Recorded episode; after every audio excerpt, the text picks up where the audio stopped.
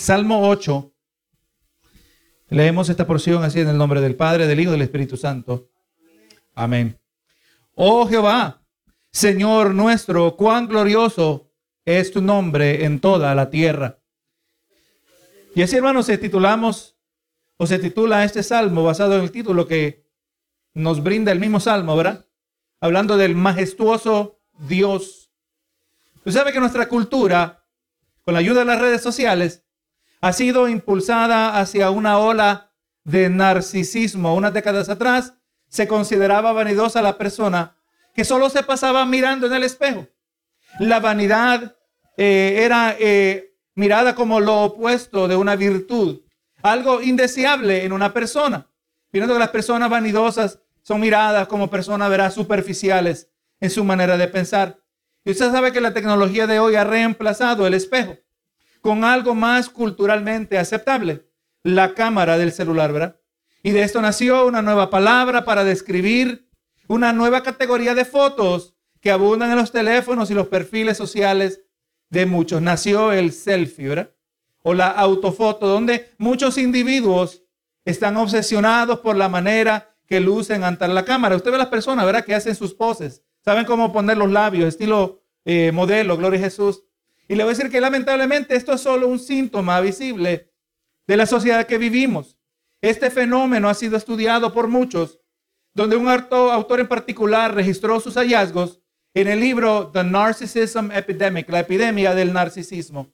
Y narcisismo puede ser definido como una admiración excesiva que alguien tiene o alguien siente por sí mismo. Pero usted sabe, hermano, que la Biblia nos advierte contra la autoadmiración, la cual puede considerarse, se puede catalogar como una forma de idolatría, una especie de autoadoración. Pablo dijo en la carta a los romanos, en el verso capítulo 12, verso 3, dijo, digo pues por la gracia que me es dada a cada cual que esté entre vosotros, que no tenga más alto concepto de sí que el que debe tener, sino que piense de sí con cordura, conforme a la medida de fe que Dios repartió a cada uno. Y ahora en el mismo capítulo, en el verso 16, dice, unánimes entre vosotros, no altivos, asociándoos con los humildes, no seáis sabios en vuestra propia opinión. Así que hermano, cuando el ser humano posee una distorsionada percepción así acerca de sí mismo, será incapaz de ver de Dios, de ver a Dios de manera correcta. El amor excesivo de sí mismo impide que seamos capaces de genuinamente amar a Dios. Y es lo que estamos mirando, ¿verdad? Un enfoque eh, eh, obsesivo, un enfoque exagerado, eh, donde, gloria a Dios, el individuo se considera el centro de su, de su universo. Gloria a Dios. Y verdaderamente, hermano, solo cuando nosotros podemos ver a Dios de manera correcta es que podremos vernos a nosotros mismos con claridad. O sea, solo en la luz de Dios podemos ver nuestra oscuridad. Y en este Salmo 8, el rey David es inspirado por el Espíritu de Dios en la composición de este himno, ¿verdad? Porque usted sabe que los salmos son los himnos de Israel, donde captura la majestad de Dios y nos brinda una necesaria comparación entre la majestad de Dios y la insignificancia del ser humano. Si nosotros nos vamos a mirar a nosotros mismos, no vamos a, llegar a, a, conclusiones de superioridad, a conclusiones de que somos mejores. Cuando vamos mirando el escenario que se nos pinta en el Salmo 8, nos damos cuenta que somos relativamente insignificantes. Gloria a Dios. Nosotros solo conocemos un planeta y no conocemos todo el planeta, ¿verdad que sí? Solo conocemos una, un pequeño porcentaje donde eh, llevamos nuestra existencia y nada más que eso, gloria a Dios. Y afuera de este planeta hay, gloria a Dios, vastas, hay nuestra propia galaxia, hay vastas galaxias. Gloria a Dios, que en tamaño nos dejan saber que nosotros somos mucho más pequeños. Y eh, quizás podríamos decir mucho menos importantes de lo que pensamos. Gloria a Jesús. Y ahora, hermano, en, eh, en esta noche quiero resaltar tres razones por las cuales es importante considerar este salmo. Primero, que Dios ha dejado un poderoso testimonio de su grandeza en la creación testimonio que es solo visible a aquellos que se humillan ante Él. Segundo, que podemos aprender en este salmo acerca del estado elevado que Dios le ha colocado al hombre dentro del orden creado y en luz. Y tercero, en luz de la revelación de Dios a través de su creación y a través de sus obras con cada uno de nosotros. Esto debe resultar en la alabanza de cada uno de sus hijos que le sirven. Gloria a Dios. Ahora en el verso 1, hermano, vamos a mirar, vamos a dividir este salmo en tres secciones.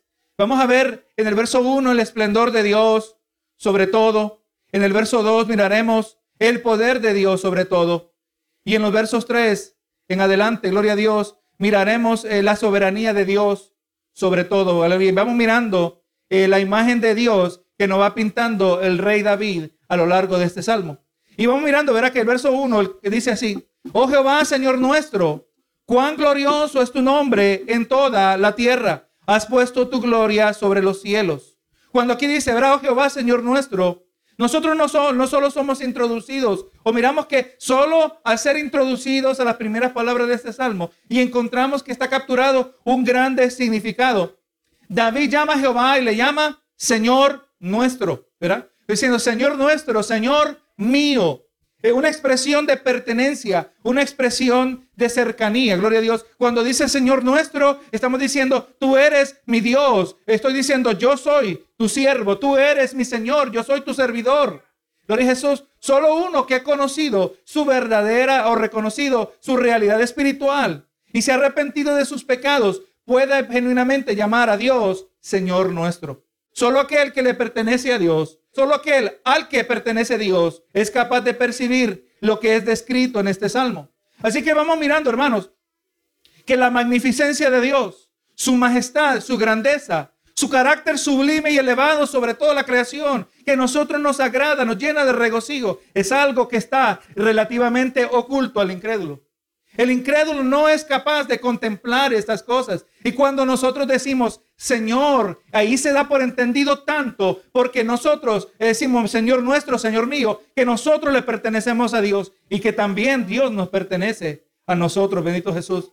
David, David, aquí vamos mirando que removida la ceguera espiritual que causa el pecado, ahora es capaz de contemplar la grandeza de Jehová. Y hermano, y así también nosotros, en nuestra jornada espiritual, a lo largo de los días, de los años que pasamos sirviendo al Señor. Aleluya, entre más nos vamos acercando a Dios, más clara se hace nuestra percepción de la grandeza de Dios.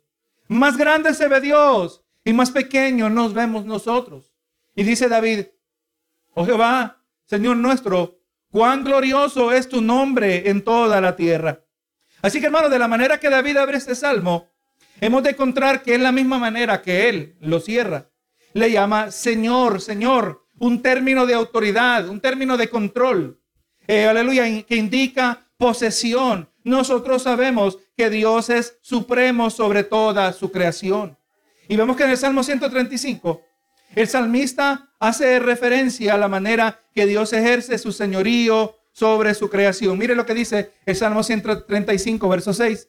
Todo lo que Jehová quiere, lo hace en los cielos y en la tierra, en los mares y en todos los abismos. En todo lugar Dios ejecuta su voluntad, hermano. Dios es supremo, soberano sobre toda su creación. Es a eso que David está haciendo referencia cuando le llama Señor. Cuando nosotros le llamamos Señor, tenemos que estar conscientes que tú eres el dueño de mi vida. Tú eres el dueño del oro y la plata. No me debo esmerar en hacerme rico. Tú eres el que pone y quita reyes. Tú quieres el que hace pobres y hace ricos. Todos los hace Dios. Dios, tú, hace, tú tienes aquellos que los haces mudos y aquellos que los haces sordos. Todos los haces tú para la gloria de tu nombre. Ese es el carácter de Dios, hermano. Y le voy a decir que Dios nos coloca, nos, nos traspasa a través de situaciones para que nosotros vayamos aprendiendo a poder proclamar la soberanía, la supremacía de Dios sobre todo aspecto de su creación. Todo lo que Jehová quiere, lo hace. Póngase a escuchar eso, hermano. En términos de hoy podríamos decir, Dios hace lo que le pega la gana. Jesús. Y aquí nosotros en ocasiones se nos olvida nuestro lugar, se nos olvida el lugar de Dios y nos atrevemos a cuestionar a Dios en sus propósitos. ¿Verdad que sí?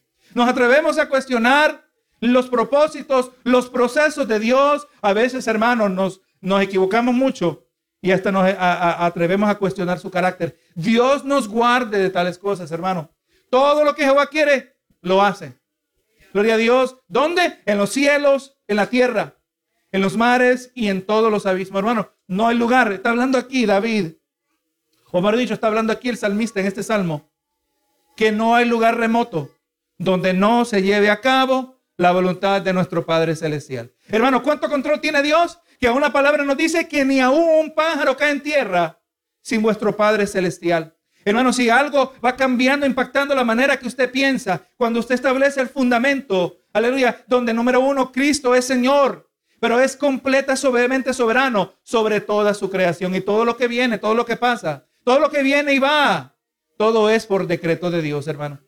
Es a esto que David está haciendo referencia, ¿verdad? Es podemos entender que lo que está en juego cuando David dice, Señor nuestro. Y de la misma manera, cuando nosotros decimos, Señor Jesús, tú eres Señor de señores, Rey de reyes, estamos haciendo alusión a la misma cosa, a la misma autoridad que Dios ejerce sobre cada una de nuestras vidas. Y lo miramos en el, eh, aleluya, en los momentos antes del arresto de Jesús. Y Jesús hablaba diciendo al Padre, orando, Señor, si fuese posible que pase de mí esta copa, pero que no se haga mi voluntad, sino la tuya. Hermano, hay momentos que en medio de lágrimas tenemos que decir esas palabras. En momentos de lágrimas, en momentos difíciles, en momentos de pérdidas, en momentos de opresión, gloria a Dios, tenemos que doblegar nuestros corazones ante Dios y decir que aunque a mí no me gusta, tú eres Señor. Y todo lo que Jehová hace, todo lo que Jehová quiere, lo hace. Haz tu voluntad en mi vida. Hermano, suena, es muy noble poder decir esto. Es muy noble pensar de esta manera. Pero en ocasiones es bien difícil hacerlo. Pero el Señor nos da la fuerza a cada uno de nosotros, ¿verdad? Y está diciendo David ahora, volviendo al Salmo 8, David está diciendo al Señor del universo que toda la tierra es, una, es un reflejo de su gloria. Verá cuán glorioso es tu nombre en toda la tierra.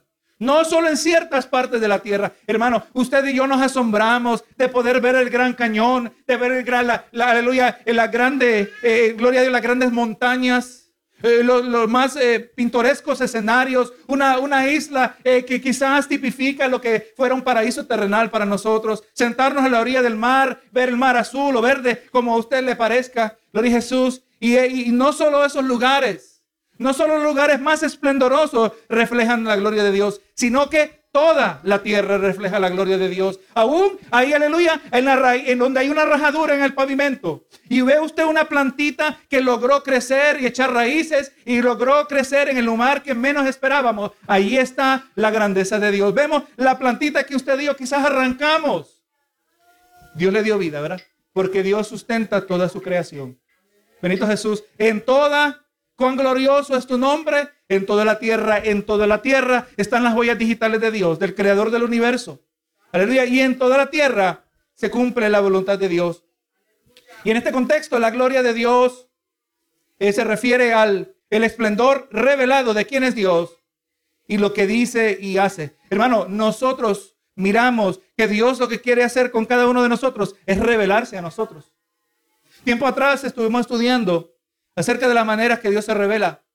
Estamos mirando, como dice el Salmo 19, ¿verdad? Que, que los cielos cuentan la gloria de Dios y la expansión denuncia, aleluya, la expansión, el firmamento anuncia la obra de sus manos, ¿verdad? Las huellas digitales de Dios están en todo lo creado, en el orden creado. Y mirábamos, gloria a Dios, que esa revelación general está visible a todo ser humano, aunque no todo ser humano lo puede apreciar. Pero vemos también que Dios eh, ha, traído, aparte de una revelación general, también ha traído una revelación especial, la revelación especial a través de su Hijo y lo que está registrado acerca de Jesús en la palabra del Señor. Aleluya. Verdaderamente, hermano, Dios se revela al ser humano. Aleluya. Y cuando Dios se revela al ser humano, esto debe impactar la manera que nosotros vivimos. Dice, dijo, dijo David, cuán glorioso es tu nombre en la tierra, en toda la tierra has puesto tu gloria sobre los cielos. No solo la tierra, pero los cielos también hacen referencia a la grandeza de Dios. Mire lo que dice aquí el pastor Stephen Lawson.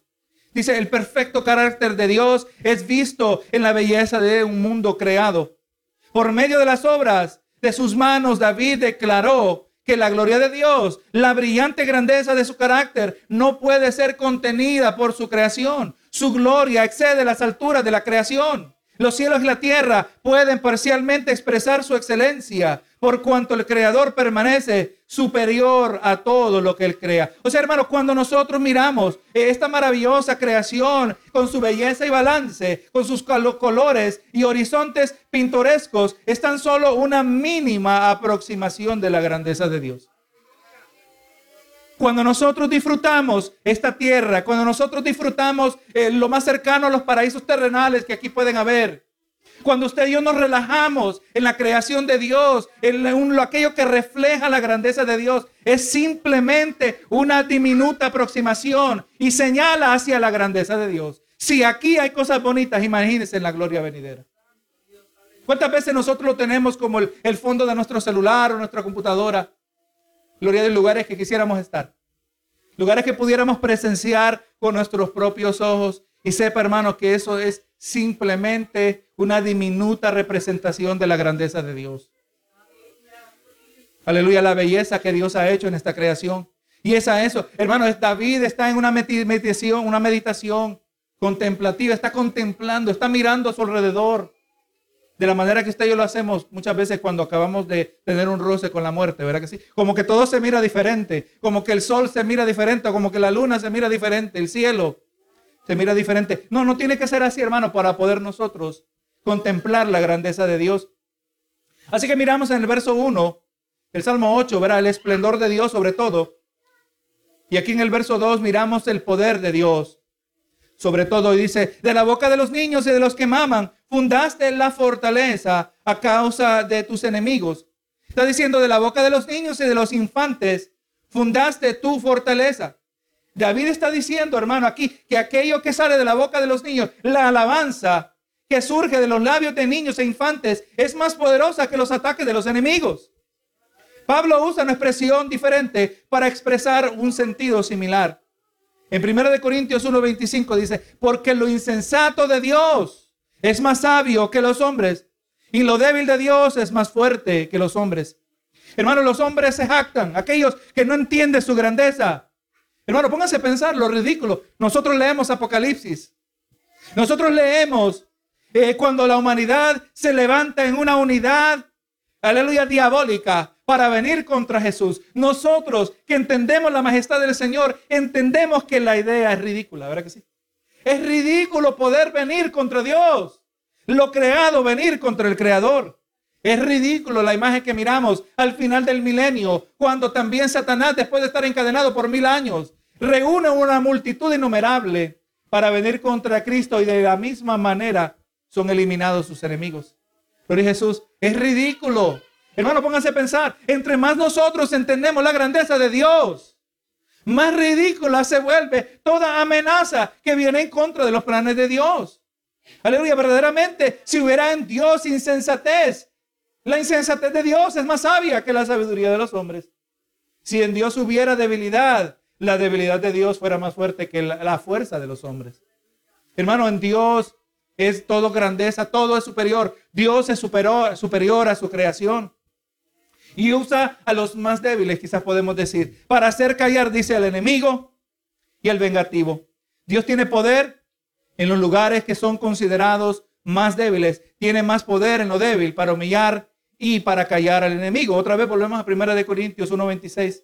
Dice, mirad, hermanos, vuestra vocación, que no sois muchos sabios según la carne, ni muchos poderosos, ni muchos nobles, sino que lo necio del mundo escogió Dios para avergonzar a los sabios. Y lo débil del mundo escogió Dios, para avergonzar a lo, fuerte. Recuerda, hermano, el, la, temática, el, dilema que había en los tiempos de Jesús.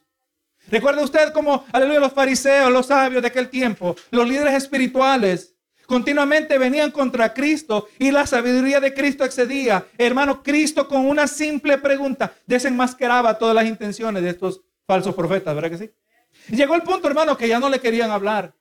Llegó el punto que ya no le querían preguntar porque siempre los hacía quedar mal. Los revelaba en la maldad y la hipocresía de sus corazones. Y ahora, hermano, uno de sus seguidores, Pedro, no conocido por su capacidad eh, académica, él era un pescador. Y ahora Pedro, después de haber visto al Cristo resucitado, después de haber ser lleno del Espíritu Santo, cuando se escuchaba a Pedro en el libro de los Hechos, aleluya, que hablaba con sabiduría de Dios, el pescador, el simple pescador de Pedro, que ahora obediente al Señor, arrepentido por haberle negado, ahora hablaba de Dios y dice que la gente se quedaba asombrada de cómo hablaban esos siervos de Dios, cómo hablaba Pedro, porque dice que él era del vulgo, él era del gentío, de la gente corriente.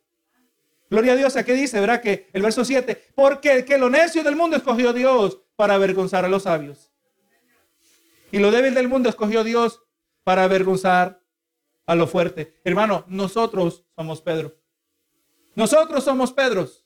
Aleluya, nosotros no hemos sido escogidos por ser los mejores, sino, aleluya, estamos aquí para darle la gloria al Señor. Y nosotros, hermano, con la sabiduría de Dios, tenemos sabiduría mejor que muchos que tienen doctorados. Aquellos que son ajenos, eh, que son ajenos a Cristo, aquellos que son enemigos del Evangelio. El más simple, tenemos más sabiduría que cualquiera de aquellos.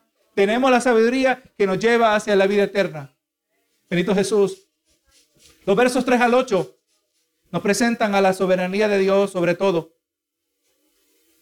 Y dice aquí, cuando veo tus cielos, obra de tus dedos. La luna y las estrellas que tú formaste. Ahora, hermano, vamos mirando, vamos aquí se nos va pintando el escenario. David quizás ah, recordando sus días como pastorcito. El pastor que velaba por el rebaño. ¿Cuántas noches, cuántas, cuántas ocasiones él eh, pasaba sobre la cubierta de la noche, ¿verdad que sí? Contemplando el cielo quizá volviendo a sus raíces, ahora con una más profunda comprensión de Dios, habiendo experimentado eh, medidas incalculables de la misericordia de Dios sobre su vida, mirándose ahora como rey, pero ahora hace lo mismo que hacía. Eh, y quizás en ese primer amor que debemos tener todos nosotros, ¿verdad? Miraba a los cielos. Aleluya, David está contemplando todo lo creado con el fin de ahora hacer una comparación. Hermano, sepa que David no tenía el conocimiento que nosotros poseemos en el día de hoy. Él nunca había concebido la manera que nosotros medimos la distancia en relación al universo. Los científicos han desarrollado tan sofisticados telescopios con una tecnología tan avanzada que nos permite mirar a, distancias tan largas, gloria a Dios, eh, que verdaderamente ahora no podemos medir la distancia sino a la velocidad de la luz. Todo se mide en la velocidad de la luz. Usted sabe que la velocidad de la luz es aproximadamente que la luz viaja a 186 mil millas por segundo. La luz viaja a 186 mil millas por segundo y la estrella más cercana a nosotros, que se llama Próxima Centauri, solo se puede alcanzar viajando a la velocidad de la luz por un poco de más de cuatro años. Imagínense, hermano. La luz que viaja a 186 mil millas por hora, perdón, 186 mil millas por segundo. La luz se tardaría más de cuatro años, como cuatro años y un cuarto, para llegar a la estrella más cercana. Así de grande es el universo, hermano. David no sabía esto. Nosotros lo entendemos mejor que David. Gloria a Jesús, que estaba hablando cuando veo los tus cielos, la obra de tus dedos y la luna, las estrellas que tú formaste. David no tenía ese conocimiento avanzado, pero él estaba correcto en lo que él estaba contemplando. Cuanto más nosotros entendemos, aleluya, cuán grande es la creación de Dios. David contemplaba el orden de aquello establecido por Dios, miraba los cielos que se extienden más allá de lo que el ojo puede ver, completamente inaccesibles a David en su tiempo. La luna también era un asombro para David. Aquel gigantesco objeto flotando en el cielo con una ruta predecible, ¿verdad? Esa gente en la antigüedad entendían los ciclos de la luna, plantaban, ¿verdad? Y todavía se hacen grande parte en el día de hoy, conforme a los ciclos de la luna, las plantaciones, ¿verdad? De, la, eh, de hortalizas. O sea, la ruta, la trayectoria de la luna es predecible. Y quizás en la mente de David, ¿cómo es posible que esa, esa piedra gigantesca permanezca en el cielo, ¿verdad? ¿Cómo es posible que esa piedra permanezca en el lugar que le pertenece. Quizás él no entendía cómo la luna influenciaba la tierra. Él no entendía, no sabía acerca de la gravedad, de las fuerzas eh, de, de gravedad entre los planetas, entre las masas planetarias. Pero gloria a Dios, David entendía que esto era el orden y la grandeza de Dios. Gloria a Jesús. la luna y, y, mejor dicho, David contemplaba el extenso cielo nocturno y sus innumerables estrellas que lo adornan y empieza a contemplar su tamaño en relación a toda la creación. Dios, ah, quizás usted le, le, reto que en uno de estos días apague las luces afuera de su casa, si es posible, mire al cielo de noche. Tratar de mirar el mismo cielo que miles de años atrás miraba David. Que, pudiera, que pueda mirar la misma luna que miraba David y a ver si usted llega a la misma conclusión de David. Gloria a Jesús. Encontramos ahora, eh, en, con relación a esto, una comprensión fundamental para una genuina adoración a Dios. Hermano, esto es importante que nosotros entendamos la majestad de Dios, que entendamos su grandeza, para que podamos ser verdaderos adoradores en espíritu y en verdad. Ahora, ya mirando, ¿verdad? Ya, ya David dijo en el verso 3, cuando veo los cielos, cuando veo tus cielos, obra de tus dedos, la luna y las estrellas que tú formaste, ahora mire lo que viene en su mente. Digo que es el hombre para que tengas de él memoria. Aquí viene la comparación. ¿Cuán, cuán grande, cuán grande será esta luna? Aleluya, cuán masiva será. Eh, cuán grande se ve el universo, estrellas, puntitos de brillo que brillan a lo largo de todo donde mi ojo puede alcanzar. Y ahora me, ah, comparo yo en, en relación a la creación y digo, ¿qué es el hombre para que tengas de él memoria? David está pensando en la frágil y temporal humanidad. A simple observación no es nada en comparación a la magnitud del orden creado. Gloria Jesús. O sea, hermanos, si pudiéramos viajar a la velocidad de la luz, aleluya, solo podríamos llegar a la estrella más cercana en cuatro años. Benito Jesús. Eh, eh, probable es que esto será inconcebible. Los científicos tienen la teoría. El momento que una persona pueda viajar a la velocidad de la luz, quizás pueda viajar a través del tiempo. Pues es otro detalle que se lo dejamos para otro día. Pero hermanos, aleluya, vemos que eh, no tenemos ni la habilidad de explorar nuestro propio universo, no tenemos ni la habilidad de explorar nuestro propio planeta. Más fácil se nos hace llegar a la luna que llegar al más profundo océano, al más profundo abismo en la profundidad de la mar. Más fácil se le hace al hombre llegar a otro planeta, a otra, a masa planetaria, gloria a Dios, que llegar al lugar más profundo de la tierra. Y digo cuando digo fácil, honestamente es imposible llegar. No tenemos un submarino suficiente fuerte que pueda eh, eh, aguantar la presión atmosférica de todo ese peso de agua entre más profundo van. Gloria a Dios. O sea, hermano, qué limitados somos nosotros en el planeta que vivimos. Y David está preguntando, ¿qué es el hombre para que te acuerdes de él? ¿Qué es lo que Dios mira en el hombre que causa que se interese en el rumbo de nuestras vidas? El creador del universo, el que ha creado una fascinante creación maravillosa. ¿Por qué está interesado en nuestras vidas, hermanos? David indudablemente había experimentado la intervención de Dios en los momentos más difíciles de, de su vida. Sabemos que la humanidad es frágil, es débil, es de corta duración y por el otro lado, generación tras generación han podido contemplar el mismo cielo, la luna y las estrellas. O sea que en relación a esta pregunta, eh, ¿qué es el hombre para que tengas de él memoria? O podría preguntar también, ¿por qué no te olvidas del hombre? ¿Por qué no fuiste como algunos dicen? Que el, el, universo es un sistema cerrado y que Dios hizo la creación y que le dio cuerda y cuando ya le dio cuerda quitó la llave y la tiró a la basura y ahora nos arreglamos nosotros como podamos. No, no hermano, no es un sistema cerrado. Vemos que Dios dicta el curso de la creación. David lo sabía, lo había experimentado personalmente, ¿verdad? Cómo Dios había intervenido a favor de David. Aún desde su, su temprano comienzo como un pastorcito de oveja, de ovejas, también, aleluya, eh, eh, confrontando al gigante Goliat y siendo victorioso en diversas campañas militares, aleluya, y experimentó el imperio, o mejor dicho, experimentó el reino de Israel, su apogeo en las manos del rey David. Aun cuando estaba siendo perseguido por Saúl, David había visto la intervención de Jehová. Y ahora, aleluya, es lo que pregunta David, ¿por qué no te olvidas del hombre? ¿Por qué no has abandonado a la raza humana? ¿Por qué no me has abandonado a mí? ¿Alguna vez se ha preguntado esto usted? Mira, Señor, cómo, esto, cómo ha sido yo contigo. Mira, mira cómo ha sido mi vida. Mira cómo yo era antes de venir a ti. E, era un blasfemo. ¿Cómo era yo enemigo? ¿Cómo es posible que tú no te olvidaste, no me abandonaste a mí? ¿Cómo es posible que tú has colocado tu mirada en mí y has querido bendecirme y has querido prosperarme, has querido salvarme? ¿Cómo es posible? No lo entendemos. El creador del universo que ha hecho tan grandes cosas y se acuerda de insignificante nosotros, la insignificante hormiga que somos nosotros.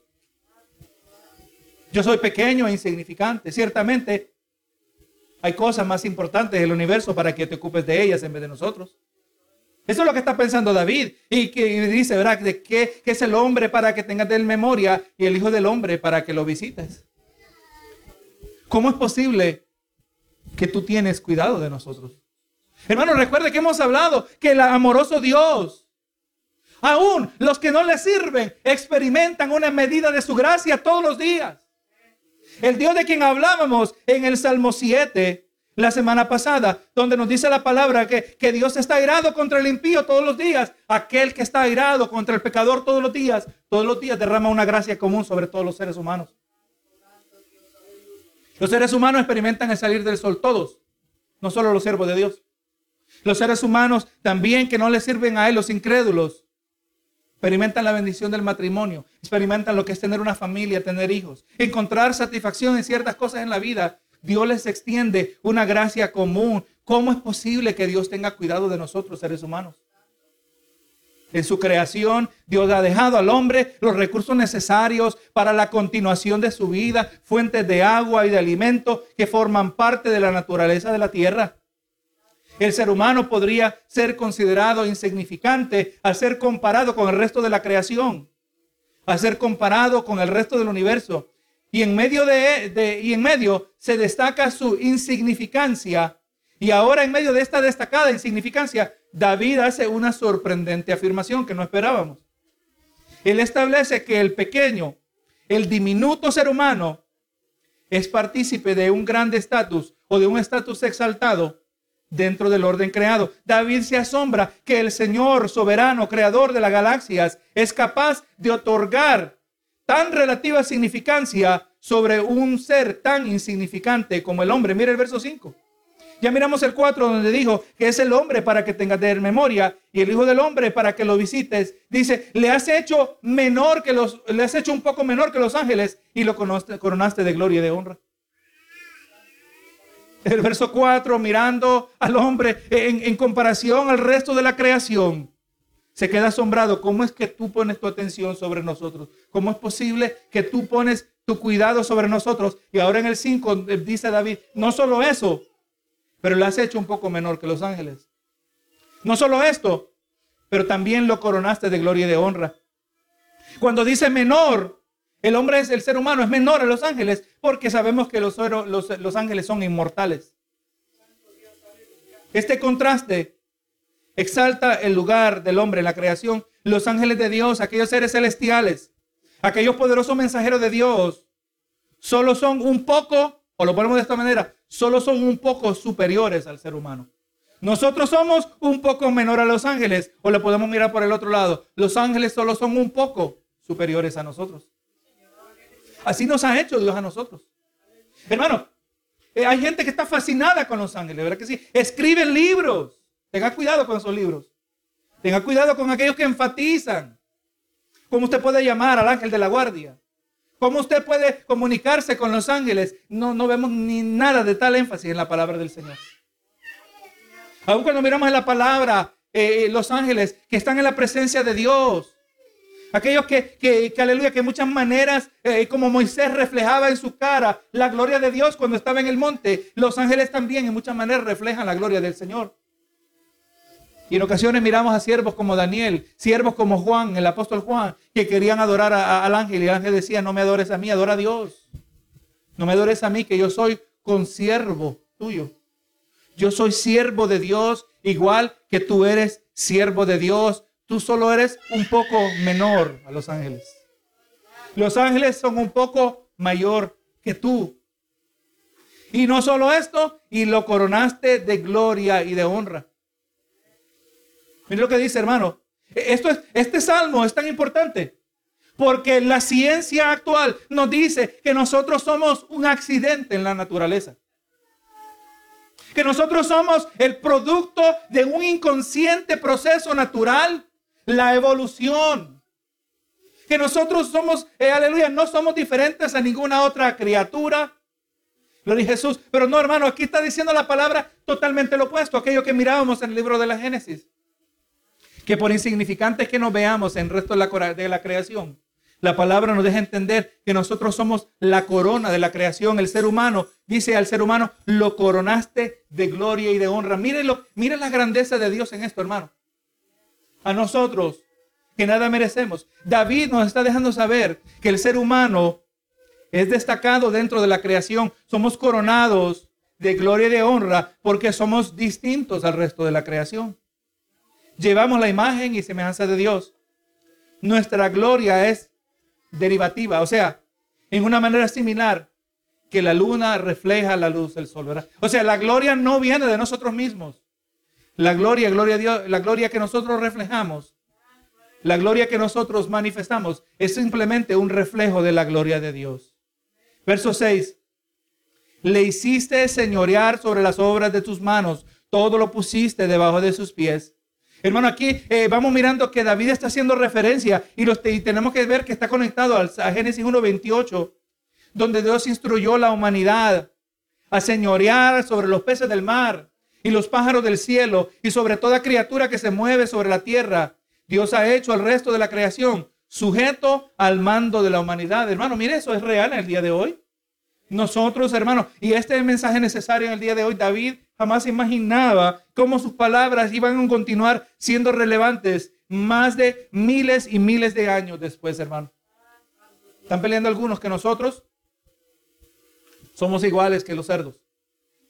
Que no se deben matar las gallinas para alimentar a los seres humanos. están diciendo que la matanza de las gallinas todos los días equivale al holocausto de los judíos en, en la década de los 40. No, no, hermano. Dice, le hiciste señorear sobre las obras de tus manos. Sobre todo lo pusiste debajo de sus... Mira, hermano, la responsabilidad y el privilegio que Dios nos ha dado. La creación fue hecha para nosotros. Implícita está la idea de que el ser humano sería un benevolente mandatario que cuidaría el resto de la creación y sería un buen mayordomo de ella y que no seríamos déspotas que explotaríamos a nuestros súbditos. Ahora sí, si había duda de que la palabra no establece que los animales son inferiores a nosotros, mire el verso 7. Verá que del 6 dijo, le, hiciste enseñorear sobre las de tus manos. Todo lo pusiste debajo de sus pies. Ovejas y bueyes, todo ello. Asimismo las bestias del campo. Ahora David enumera las criaturas que están sujetas a la humanidad. Todos los animales domesticados pertenecen al hombre. Hermano, así que cuando un animal muere para alimentar al ser humano, nosotros no nos tenemos que sentir mal. No estamos haciendo nada malo, nada indebido. Todo lo puso Dios para nuestra propia bendición, para nuestro, aleluya, para nuestro propio beneficio. Dios cuida del hombre, Dios visita al hombre, Dios se acuerda del hombre, ha provisto para cada uno de nosotros. Nosotros tenemos autoridad de parte de Dios para participar de aquello que Dios ha dado. Verso 8. Las aves de los cielos y los peces del mar, todo cuanto pasa por los senderos del mar. O sea, hermanos, no solo la tierra es una fuente de nutrición para el ser humano. La, tierra no solo es, aleluya, la tierra firme, es el lugar donde ejercemos autoridad, pero también en, las, en los mares. Los peces nos pertenecen a nosotros, ¿verdad? Todo lo que se mueve en el mar, eh, Dios lo puso para el beneficio del hombre, especialmente para, los para el beneficio de los hijos de Dios. Somos diferentes a los animales, hermanos. La muerte de un animal Aleluya, cuando es para el beneficio del hombre, es muy diferente a la muerte de un ser humano, ¿verdad? Gloria a Dios, porque así Dios hizo el diseño. Y David está mirando todo esto, hermano, mirando la grandeza de Dios. Y ahora vemos la conclusión del Salmo. Dice, oh Jehová, Señor nuestro, cierra el Salmo de la misma manera que lo abrió. Oh Jehová, Señor nuestro, cuán grande es tu nombre en toda la tierra. Así que en esto, este verso resume lo que significa adorar a Dios en espíritu y en verdad. Dios es grandioso, el hombre es pequeño. La gloria de Dios excede su creación, el hombre es diminuto. Dios merece ser adorado. La adoración que Dios recibe origina de un corazón que ha recibido la revelación de quién Dios es por medio de su palabra. Hermanos, nosotros sin la revelación de la palabra, no podemos entender acerca de la grandeza y la majestad de Dios. Hermano, cuando nosotros ignoramos cómo Dios se ha revelado, cuando nosotros ignoramos su majestad, cuando muchas veces optamos ignorar su grandeza, porque no tenemos tiempo, porque estamos muy envueltos, porque estamos muy enredados. Nosotros, hermanos, somos incapaces de verdadera adoración. Hermanos, si el ser humano eh, vamos a resistir la corriente del narcisismo que hay en esta cultura, ¿verdad? Donde tenemos un enfoque excesivo sobre nosotros mismos. Si vamos a hacerlo, tenemos que poner a Dios en su lugar. Cuando Dios se pone en su lugar, el ser humano tiene que ponerse en el lugar que le corresponde, ¿verdad? Donde la palabra nos deja saber que toda, eh, eh, toda lengua confesará y toda rodilla se doblará. Aleluya. ¿Qué confesará la lengua? Que Jesús es el Señor. Benito Jesús. Y así que, hermano, en el Salmo 8 nos ha brindado una majestuosa revelación del carácter de Dios como revelado por medio de su magnífica creación. El vasto universo decorado con innumerables y distantes estrellas y una cercana luna señala hacia la grandeza de Dios y al mismo tiempo apunta cuán diminutos somos los seres humanos en comparación pero de manera sorprendente para David y para nosotros, Dios muestra su grandeza al haber colocado su imagen y semejanza en nosotros. Mire lo que dice el comentarista Hassel Bullock. Dice, David quiere que podamos, quiere que nosotros podamos ver que el nombre de Dios es majestuoso sobre toda la tierra y que la humanidad manda sobre toda la tierra. Dios nos ha dado autoridad para administrar este absoluto e increíble, complejo y misterioso universo. La alabanza hacia Dios es una de las más, de las maneras, eh, de las más prácticas disposiciones que un creyente puede adoptar. Y como está declarado en el corto Catecismo de Westminster, la meta principal del hombre es de glorificar a Dios y disfrutarlo para siempre. Mientras glorificamos a Dios, es donde llegamos a disfrutar a Dios. Estamos viendo ahí la clave, hermano cuando vamos descubriendo, descubriendo la grandeza de Dios, como Él se ha revelado en la creación, como Él se ha revelado en su palabra, allí está donde el ser humano encuentra su satisfacción en Dios. El grandioso Dios se acuerda de nosotros. El grandioso Dios escucha nuestras oraciones. El grandioso Dios se acordó del hombre lo suficiente para mandar a su Hijo para morir en nuestros pecados y ahora convertirse entre el mediador entre Dios y hombre. Sin Jesucristo y su obra redentora, jamás nosotros tuviésemos acceso a la grandeza y la majestad de nuestro amado Salvador. Y ahora que hemos sido, que hemos nacido de nuevo, nosotros tenemos los ojos abiertos para poder contemplar la grandeza de Dios en su creación. Y cuando la podemos mirar, aleluya, tenemos que reaccionar como David. Oh Jehová, Señor nuestro, cuán grande es tu nombre en toda la tierra. Cuando usted va a otro lugar y encuentra a otro creyente, cuando usted va a otro lugar y encuentra a otro que también ha sido lavado con la sangre preciosa de Cristo, que puede decir cuán grande es tu nombre en toda la tierra. Tenemos hermanos que son parte de la familia de la fe, que no hablan el mismo idioma que nosotros. Aleluya, que de muchas maneras quizás se mirarán algo diferente a nosotros. Gloria a Dios, pero adoran al mismo Dios. Mire la majestad, hermano, la grandeza de Dios, cómo Él obra con la, la, la humanidad. Y así, hermano, esta grandeza de Dios está encapsulada en la persona de Jesucristo. La creación es una corta aproximación de la grandeza de Dios, pero Cristo es la imagen de Dios mismo, como nos dice Colosenses 1.15.